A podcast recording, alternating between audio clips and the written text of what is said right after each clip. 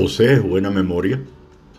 Algunas personas cuando hablan de capacidad intelectual tratan por separado los conceptos de inteligencia, memoria e imaginación, como si se tratara de actitudes desconectadas que pudieran darles las unas en unas personas y las otras en otras personas, cuando en realidad los tres conceptos participan inseparablemente en los procesos de aprendizaje. Desde nuestro nacimiento la inteligencia se va desarrollando vinculada a la memoria. Cualquier aprendizaje nuevo surge apoyado en un aprendizaje posterior que se mantiene vivo en la memoria. Es fundamental para estudiar, sabes cuánto recuerdas. Prácticamente podemos estar de acuerdo en que la memoria es como un músculo, que cuanto más se trabaja, más se fortalece, y por tanto, mayor es su capacidad, agilidad y utilidad.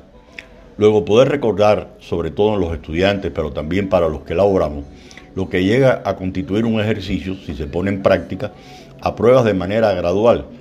Esto permitirá obtener mejores resultados en cada evaluación en las actividades propias de su centro de trabajo.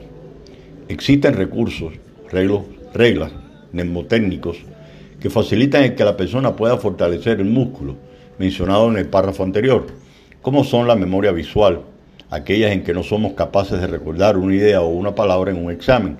Sin embargo, recordamos en qué página se encuentra, en qué párrafo e incluso las ilustraciones que tiene cerca. Nada que la tiene en la punta de la lengua. La que se pone en práctica cuando se realizan esquemas, diagramas, ilustraciones, etc. Obviamente, este único tipo de memoria conduce al fracaso. Para ello se requiere de la llamada memoria auditiva, la cual nos permite recordar lo que oímos. Este tipo de memoria y la anterior deben ser aplicadas simultáneamente junto a la táctil, que se manifiesta cuando subrayamos, realizamos esquemas, resúmenes, vamos al texto y volvemos a escribir las respuestas. Previo estudio lógicamente proporcionará una mayor capacidad de memorización. Aquellos o aquellas que ponen en práctica el recordar que lo hacen, pero no muchos se clasifican en memoria de corto plazo, es decir, recuerdan solo inmediato el presente. Aquellos que retienen lo estudiado, o mal estudiado, poco tiempo. Por el contrario, aquellos que retienen las cosas, aunque haya pasado mucho tiempo, su memoria es catalogada como memoria a largo plazo y que comprobado está que este don va dirigido a las personas que mucho estudian.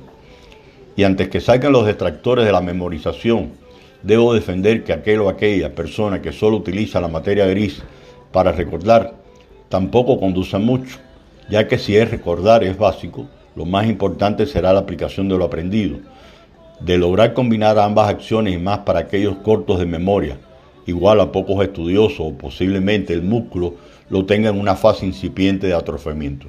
Recuerde que estudiar no hace daño, al contrario, luego si no se acuerda bien de las cosas, ponga en práctica los diferentes recursos mnemotécnicos. Gracias y buen fin de semana.